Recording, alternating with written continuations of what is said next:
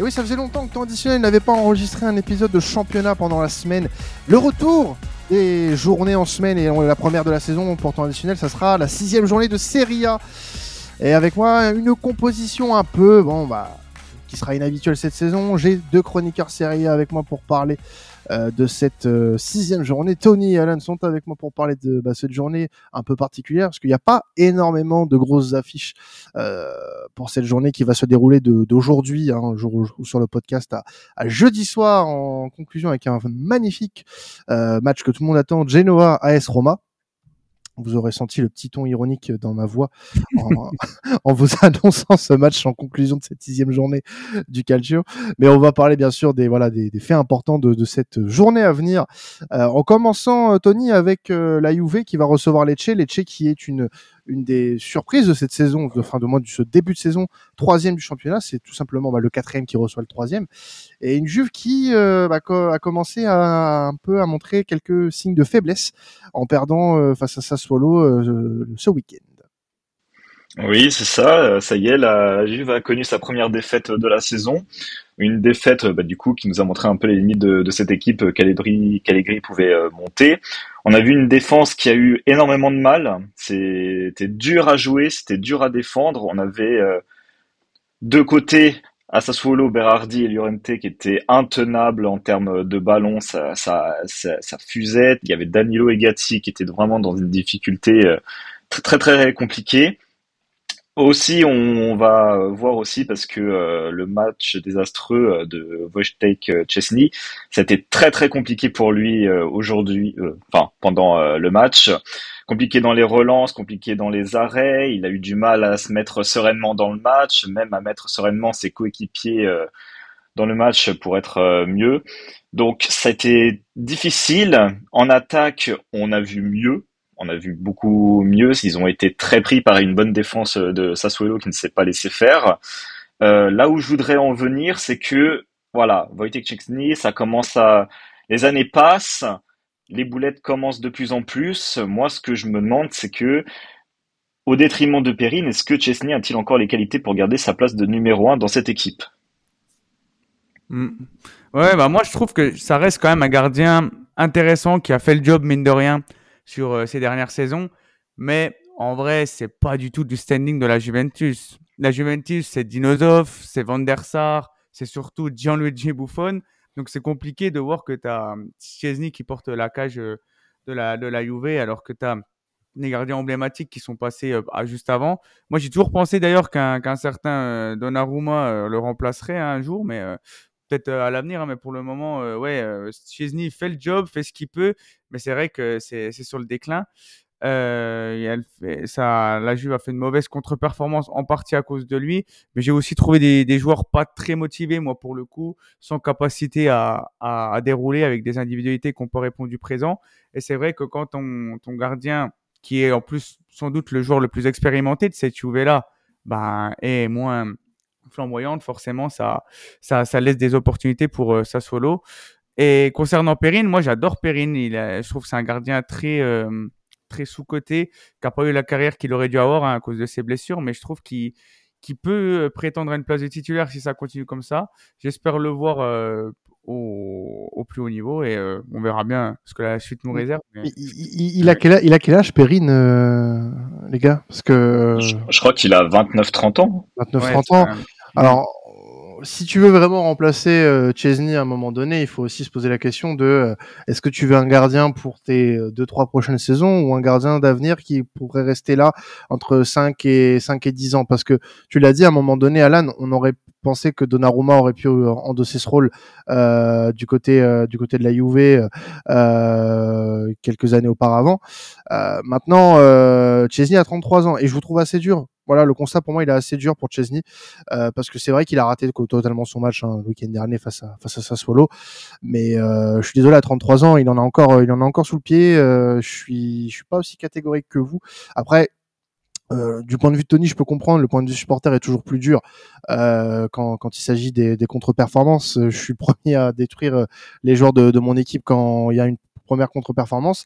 Mais disons que aujourd'hui, la situation elle est que si tu remplaces Chelsea, c'est du court terme avec Perrine, parce que tu vas, tu vas remplacer avec Perrine sur quelques matchs, enfin sur quelques matchs sur une saison, on va dire.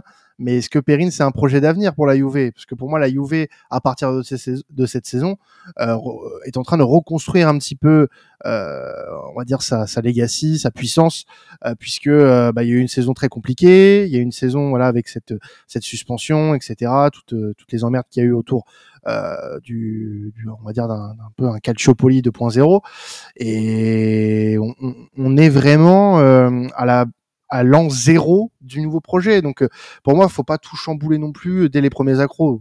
la Juve fait une très bon, un très bon début de saison et je trouverais ça un peu dommage qu'on qu chamboule tout après une première contre-performance. Après, c'est je... Pardon. moi, je trouve pas que ça, ça puisse euh, chambouler, hein, parce que comme tu, euh, enfin, comme on le voit, Perrine, quand il était titulaire dans ses matchs, il a quand même sorti d'énormes performances. Moi, je l'ai, bah, de mémoire, pas trop vu faire euh, d'énormes gaffes, etc. Il a justement, il sait qu'il a pas énormément de temps de jeu. Il le prouve à chaque minute du temps qu'il peut avoir pour se montrer, pour se démontrer. Et euh, pour le moment, moi je trouve que ça tenait beaucoup plus euh, la baraque. Je sais que euh, Chesney, je dis pas que c'est seulement pour ce match-là que je le critique. Il en avait aussi dans ces années d'avant avec la Juve. Il est, il, a, il sort parfois de bonnes parades, il sort parfois de très bons matchs, mais c'est euh, des boulettes qui en fait normalement ne devraient pas se faire à un gardien de ce niveau-là. Je peux comprendre que dans des actions, euh, oui, euh, bon, des joueurs marquent des buts, il peut laisser passer une balle très difficile à voir, ça je peux comprendre, mais des des, des arrêts où la balle, au lieu de bien la dégager avec le poing pour qu'elle puisse mieux sortir avec les mains totalement ouvertes, la paume de la main, et que ça tu sais qu'il y a un joueur adverse qui est totalement dans la surface et prêt à bondir là-dessus. C'est quand même dommage des fois de d'être un peu, on va dire, euh, minime dans les décisions euh, quand c'est critique. Après, en plus, on parlait justement de qui pour le remplacer. C'est vrai que les, les bons gardiens qu'on a en Serie A euh, en ce moment, ils ont tous l'âge plus ou moins de Perrine. Parce que tu, on peut parler de, de Cragno, de Mousseau, de, de, je sais pas moi, de Caprilé, etc. C'est des joueurs qui ont quand même un âge assez avancé. Donc euh, oui, ça sert à rien de ne pas continuer avec, de se poser cette question, étant donné qu'il n'y a pas de jeunes prospects sur le, sur le moment et oui. que Chelsea est quand même correct, mine de rien, c'est vrai. Mais après, tu as, quand même euh, Vicario qui est parti euh, à Tottenham, qui fait une très très bonne euh, saison pour le moment à Tottenham. Tu as aussi Karneski de côté de l'Atalanta, qui est aussi un bon gardien en devenir. Donc après, je, je, l'attends un peu mieux à Empoli, même s'il joue pas trop pour le, pour le moment. C'est quand même des joueurs où la Juve justement était intéressée l'été, mais qui n'a jamais pu faire le pas, évidemment, parce qu'il fallait sortir un des deux gardiens. Et bon, malheureusement, il y avait aucune offre qui n'arrivait pour les deux. Euh, moi, je pense qu'il y a quand même matière à prendre euh, un, même un gardien pour euh, qui, est, qui peut avoir 24 ans, mais à 24 ans, tu peux l'avoir pour 10 ans, à 34 ans, il sera toujours, on va dire, on va dire en forme. C'est un poste de gardien, tu peux durer longtemps sur sur le long terme d'une carrière, donc je pense qu'il y a quand même au moins du choix. Alors, on, on, va parler des, des adversaires euh, des, des Bianconeri euh, sur ce sur ce match qui est Lecce. Lecce qui est une équipe qu'on avait l'habitude de parler la saison dernière à travers notamment un certain Samuel Umtiti qui s'est vu remettre les clés de la ville euh, mm. quand il était quand il a fait son, son passage là-bas. Les, les hommes de Roberto D'Aversa qui font un excellent début de saison pour un club qui est voué à jouer le maintien. Euh, troisième de Serie A pour le moment, invaincu, trois victoires et deux nuls après cinq journées. Euh, c'est tout simplement un début de saison canon rêvé, disons, pour Lecce Alan, euh, qui euh, bah, va du côté du, du Ventus Stadium avec peut-être certaines ambitions. Non, bah, c'est clairement le, leur meilleur début de leur histoire, carrément. Donc, c'est super intéressant de, parler de cette équipe. Lecce, tu l'as dit, très en forme. Le, tube italien de l'été. Euh, en France, c'était pas ça. C'était une autre chanson. Euh, J'en ai pas en tête. Ah si, je, en France, c'était plus. J'ai bossé tout l'été, je vais faire mes love, bye, bye, bye. je, je l'ai même, je l'ai même pas. C'est vraiment pour te ah, dire là. Sous le King avec. Euh... Ouais, bah c'est bien ce que je pensais. Ah bah. voilà. Tu peux, tu peux continuer, vas-y. ouais, en a d'autres, euh, vous inquiétez pas, j'en ai d'autres. Oui, bah, on est qu'à la, on est qu'à la sixième journée après tout. en Italie, c'est vrai que c'est, c'est Lecce. Euh, et comme tu l'as dit, euh, qui était très très à la peine euh, la saison dernière. En plus, euh, ils ont eu un, mercato très très compliqué, hein, avec un recrutement très tardif. Le départ, tu l'as dit, de Samuel Titi, et en plus, ils ont eu le changement euh, d'entraîneur avec Roberto D'Aversa qui est arrivé à l'intersaison. Ils ont un joueur que les fans de Ligue 1 connaissent bien, Rémi Houdin, qui, qui revient bien, qui a mis un très beau but en plus face au Genoa le week-end dernier. Euh, qui a été repositionné en plus au milieu de terrain, donc je trouve ça intéressant. Lui qui avait plus l'habitude de jouer sur, sur un côté. Et euh, maintenant, la vraie question qu'on peut se poser et qu'on va se poser, c'est est-ce que ça peut durer euh, ou alors ça va vite s'estomper? Moi perso, j'opterais plus pour la, la, prochaine option, étant donné qu'ils vont affronter la et ensuite le Napoli, ça va être quand même costaud pour eux. Euh, même si j'aimerais bien qu'ils le fassent, hein, euh, ça, ça, serait bien. Et, euh, et, voilà, mais en tout cas, ça fait plaisir de voir un club comme ça euh, viser les, les, les, hautes sphères de, du championnat. En plus, c'est une ville de fou, les, Lecce, euh, le club hein, dans une ville superbe, dans, dans les Pouilles. Donc, euh, moi, j'aime bien, ça, ça, me fait plaisir. Et en tout cas, l'opération maintien, qui est le but premier de cette équipe, est, est pour l'instant bien enclenchée.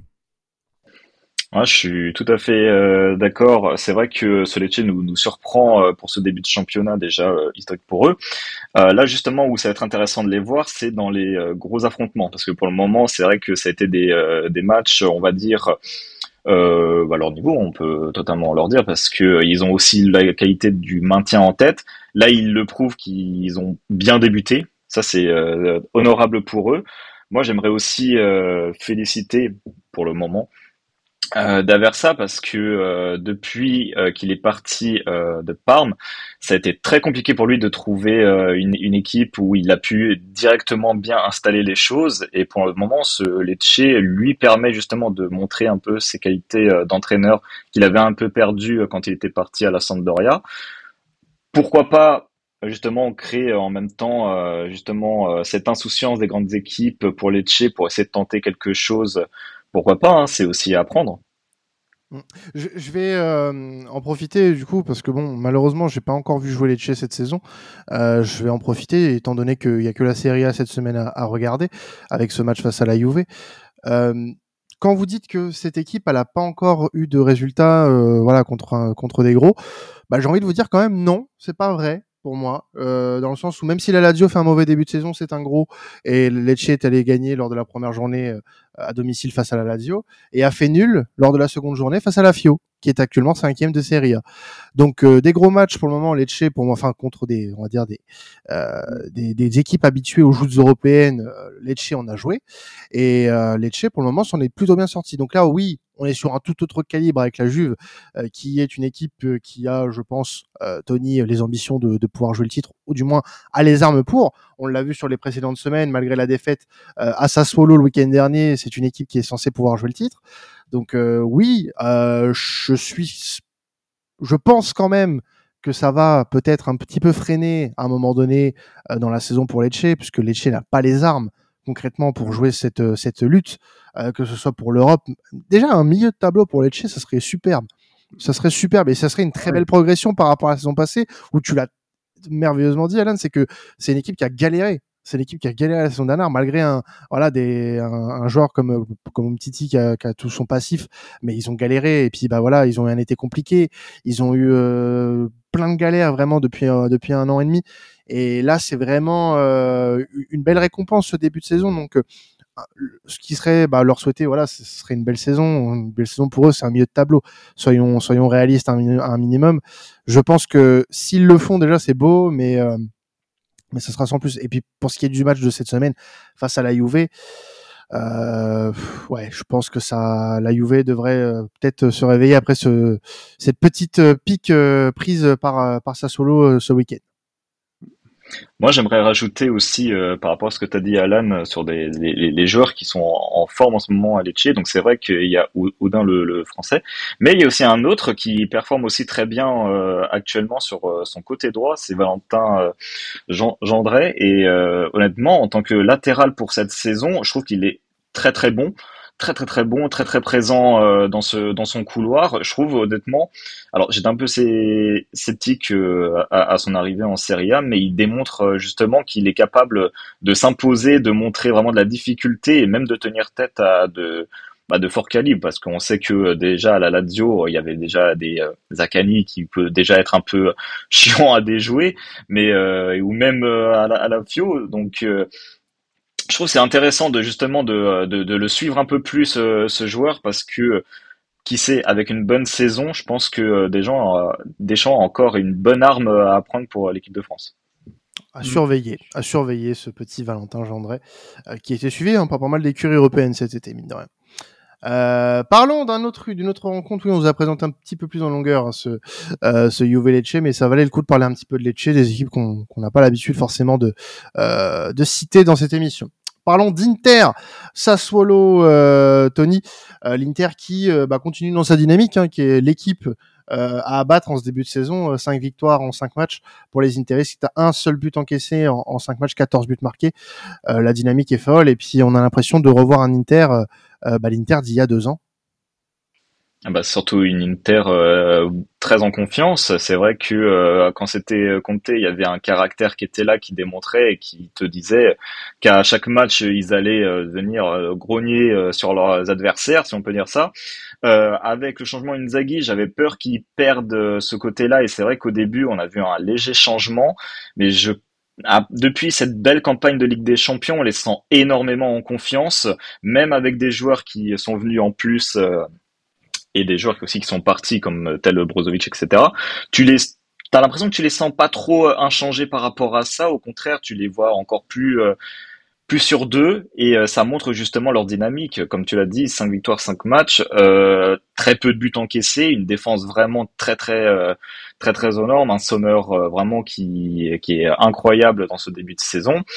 Aussi un joueur qui se démarque depuis qu'il est de retour à l'Inter, Di Marco, qui a encore marqué un but exceptionnel face à Empoli. Moi, j'aimerais quand même qu'on pose vraiment quelques minutes sur Di Marco, parce que mine de rien, il a montré un bon visage en Ligue des Champions l'année dernière. Mine de rien, il continue ses performances cette année en Serie A. Est-ce que pour vous, Di Marco devient parmi l'un des meilleurs latérales gauche du monde? Ah bah il est il est dans le top 5 et il est pas cinquième si vous voulez mon avis. Vraiment. Parce que le début de saison qu'il fait, le, déjà défensivement et offensivement, messieurs, la patate qu'il met contre Empoli ce week-end, exceptionnel, mmh. exceptionnel. Moi, j'ai l'impression euh, euh, de revoir un, un, un, moindre, un moindre niveau à un moment donné. Euh putain, j'ai perdu le nom. J'ai perdu le nom d'un latéral il y a quelques années qui faisait à peu près les, qui avait à peu près le même style. Ça va me revenir. Mais t'as dit qui? Italien, t'as dit? Pas forcément italien, non, mais enfin bref. Je, je, je, retrouverai ça euh, dans mes pensées euh, si, si, si, je le retrouve. Mais vraiment, euh, c'est vraiment un, un, latéral moderne. Il m'impressionne de fou. il est dans la continuité de la saison dernière, je trouve aussi, parce que ça a vraiment été l'un des intérêts les plus importants, notamment dans la campagne de Ligue des Champions. Donc, étonné, non, mais très content de le voir à ce niveau-là et surtout dans un Inter qui, bah, comme l'a dit Tony, performe euh, impressionne et euh, il en est l'un des grands artisans. Donc euh, merci Monsieur Di Marco d'exister et permettez, si vous pouvez permettre à, à l'Inter d'être performant, bah, faites une pierre de coups, hein, bien sûr, Monsieur Di Marco. Mais euh, honnêtement, je pense que ça va être très difficile.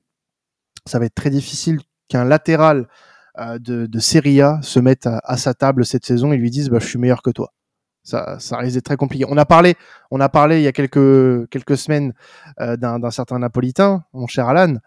Euh, mmh. Mais là, c'est pour le moment, en tout cas sur le début de saison, il n'y a pas photo pour moi.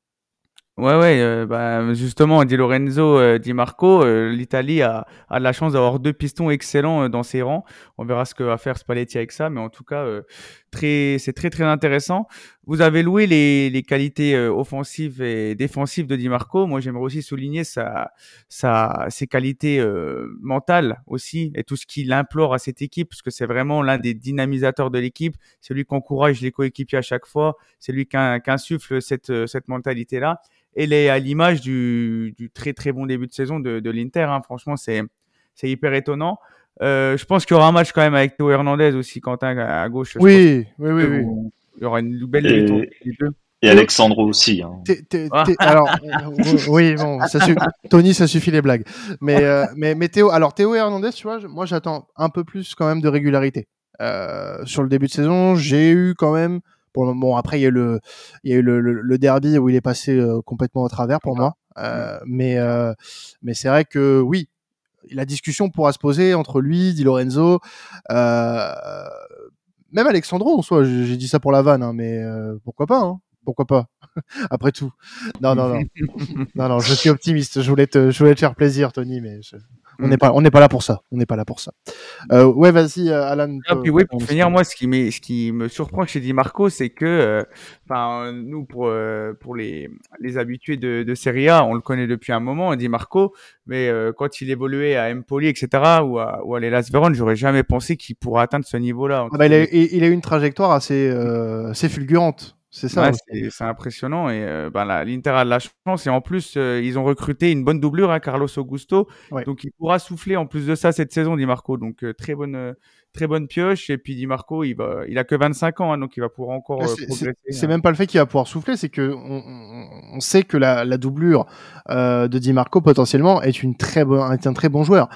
Carlos Augusto, on en faisait déjà le, les éloges la saison dernière dans Théa, donc alors qu'il jouait à Monza tu vois? Donc euh, c'est c'est vraiment euh, euh, c'est vraiment gage de qualité et, et on, on, y revient encore parce qu'on on, l'a déjà dit dans cette émission. L'Inter a fait un très bon recrutement cet été et ça se voit avec ce début de saison canon. Mmh. Ça. Et puis je voulais rajouter quelque chose sur l'Inter aussi qui je trouve moi face à Empoli ça aurait pu être le match piège et parce que la, la saison dernière sur les 12 matchs de Champions League qu'a eu l'Inter quand ils revenaient en championnat ils ont perdu 6 matchs et puis en plus, ça avait mal débuté hein, contre Empoli, 0-0 à la mi-temps. Hein. Mmh, ouais, ouais, ouais. Donc, euh, moi, je trouve que l'Inter a, réussi un gap à ce niveau-là. Donc, je pense qu'ils sont partis pour faire une très, très bonne saison. Et pour terminer sur Di Marco, j'aimerais juste dire, maintenant Spalletti, t'arrêtes avec euh, à continuer à tester les Biraghi et compagnie, tu prends Di Marco et c'est bon. voilà, ça au moins c'est dit. Euh, passons du côté du champion en titre, Napoli, qui est très mal en point. Et bon, je vais pas remettre le couteau dans la plaie. Hein. C'est pas comme si euh, Tony et moi on vous avait averti euh, avec Rudy Garcia. Voilà, c'est, c'est, ça serait mesquin de notre part en tout cas. Mais euh, ceci étant dit, oui, le Napoli est dans une situation compliquée. Le Napoli est bon, compliqué. Non, euh, le Napoli est septième avec six points de retard sur l'Inter après seulement cinq journées jouées. Donc non, rien n'est compliqué. Mais disons que c'est un peu délicat c'est un peu délicat, avec euh, notamment des performances chez certains joueurs qui commencent un petit peu à poser question. Alan, euh, on, va voilà parler de, ce match pour le Napoli qui est face à l'Udinese euh, cette semaine. Deux équipes qui sont en difficulté en début de saison, mais on va surtout parler d'un joueur du Napoli qui est en, petite difficulté quand même en début de saison. C'est le Géorgien Gvara Kelia, exactement, qui euh, a été élu MVP la saison dernière hein, de, de, Serie A et qui se retrouve en, grande difficulté cette saison, qui n'arrive pas à mettre un pied devant l'autre, qui, qui, rate ses talonnades. Ça fait un peu le buzz sur les, sur les réseaux sociaux. Mais euh, c'est vrai que euh, le Géorgien a du mal, et ce, même avant, je trouve, moi, parce que ça, c'est pas à cause de Rudy Garcia. Je trouve que depuis qu'il s'est fait pocket par Davide Calabria la saison dernière, euh, depuis mars, il est pas très bon. Hein. Tony, je pense que tu, ça, ça laisse, ça laisse, des traces, ça, laisse des traces de se faire pocket par Calabria. non, mais depuis mars, il a pu marquer, ni, enfin, il a pu marquer depuis mars et il a pu, il a, il est beaucoup moins influent. Donc, je sais pas si euh, il y a eu un traumatisme Calabria, mais en tout cas, euh, c'est compliqué, euh, c'est compliqué à, suivre pour le Géorgien. Il y a aussi la question de sa prolongation de contrat qui met du temps à, se dessiner. Elle a même été repoussée, donc ça doit sûrement peser sur ses, prestations. Lui qui souhaite certainement plus de reconnaissance vu, vu, sa saison qu'il a faite et du coup ils n'arrivent pas à s'entendre sur le contrat. Donc est-ce que ça, ça joue dans les performances? On a vu par le passé des joueurs qui ont qui ont moins performé à cause de ça. Et il faut aussi avouer que l'année dernière, le Napoli était en sur-régime aussi. Des choses qui y arrivaient avant, ça passe plus forcément. Il n'y a rien qu'à voir euh, Ozymen qui rate un penalty et qui met un poteau au match d'avant. L'année dernière, ça finissait au fond. Donc je pense qu'il y a une frustration euh, à cause de ça. Euh, l'équipe va est pas super en forme et euh, et le pauvre Rudy Garcia euh, il faut je pense un peu de oh. temps quand même parce que le pauvre arrêtons arrêtons l'hypocrisie cinq minutes là. Oh c'est bon. Je sais que vous le portez dans votre cœur mes chers mes chers copains mais mais voilà c'est compliqué pour Kavarash Kelia après il est jeune hein, c'est seulement sa deuxième saison en Europe. Je sais pas ce que votre avis là-dessus mais en tout cas on fallait en parler alors moi, euh, j'aimerais quand même euh, intervenir en faveur du coach Garcia, même si en effet je, ne le porte pas dans mon cœur.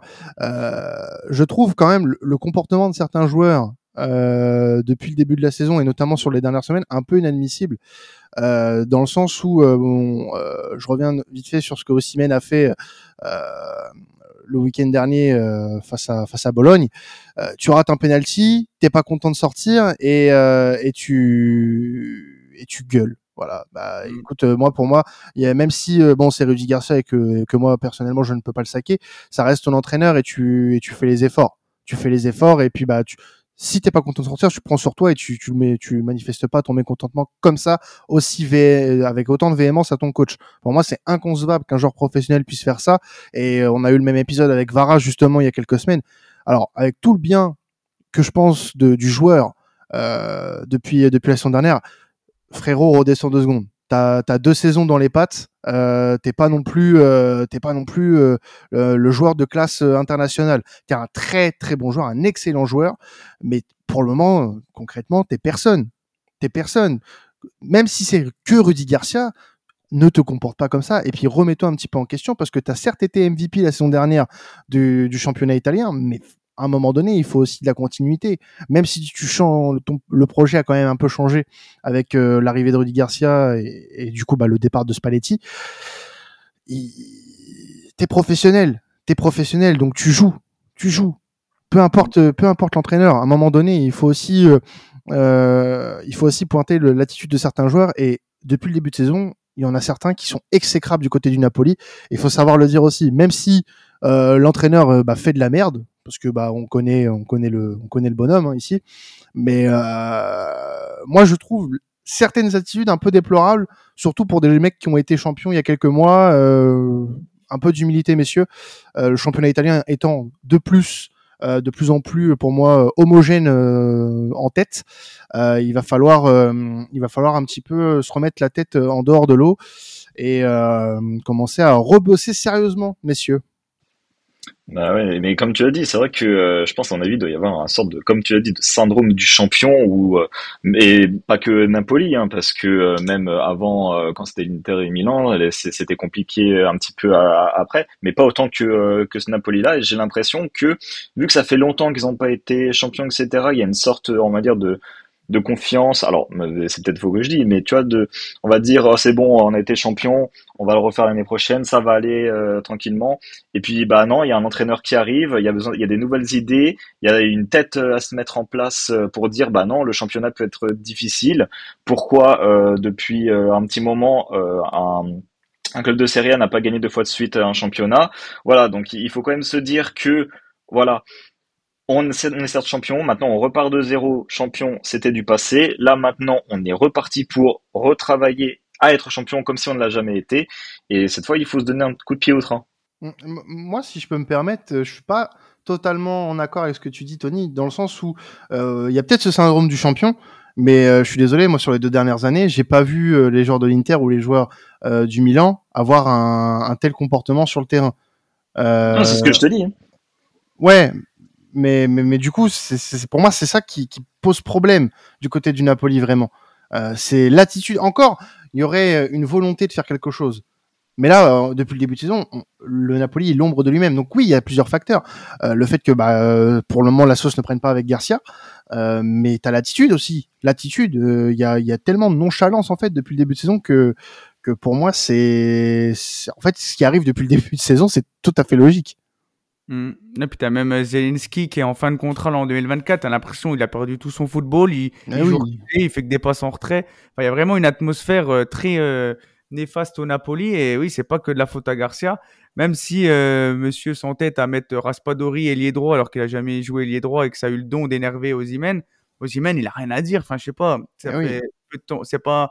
J'aurais compris que ça aurait été à l'époque des Mertens et, et Insigné à la limite parce que c'est des des joueurs qui sont des légendes du club. Là, c'est des joueurs, ça fait Vara, ça fait un an, enfin, il entame sa deuxième année. Ça fait un an qu'il existe, tu vois. Et voilà, au bout d'un moment, faut, faut, faut se poser les bonnes questions et c'est, pas leur rendre service parce que ils montrent une mauvaise image d'eux et s'ils veulent euh, intégrer un très bon club européen, etc., vaut mieux qu'ils se comportent euh, de la meilleure des façons pour avoir le, les clubs à leurs pieds au lieu de faire des, des cacas comme ça. Franchement, c'est, c'est assez, euh, bah, insatisfaisant cette situation. Voilà, comportez-vous bien au lieu de faire des cacas comme ça.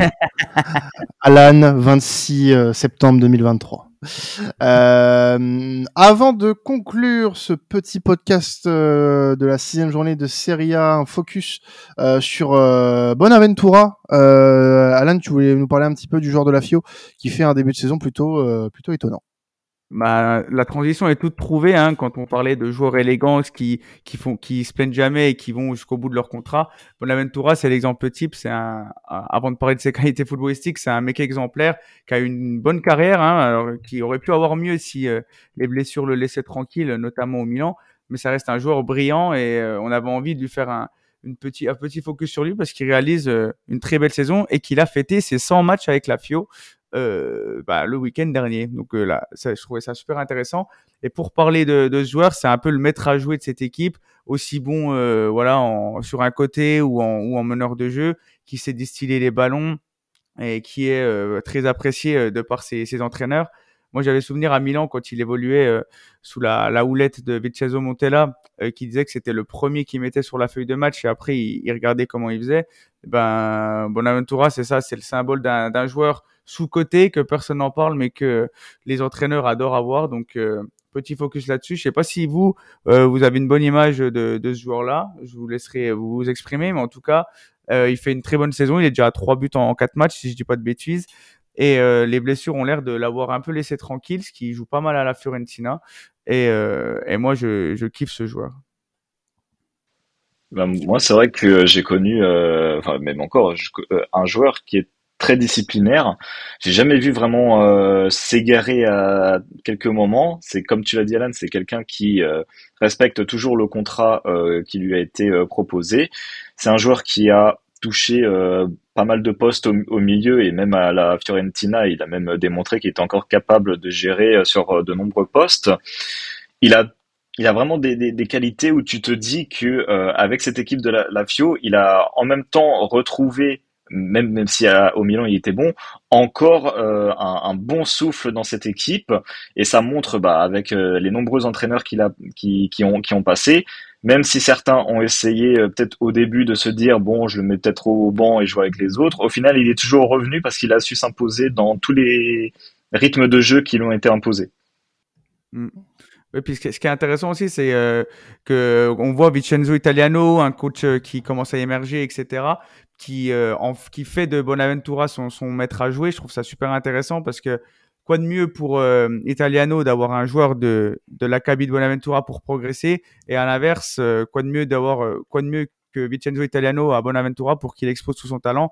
Ils se sont bien trouvés les deux, ils s'adorent. Hein. On a déjà eu les, les, étreintes en fin de match, donc super joueur. Et je pense que la Fiorentina peut prétendre à, à faire une belle saison uniquement si Bonaventura euh, est en forme parce que sinon c'est vrai qu'ils sont il a pas vraiment un remplaçant très attitré le, le Jack comme on l'appelle.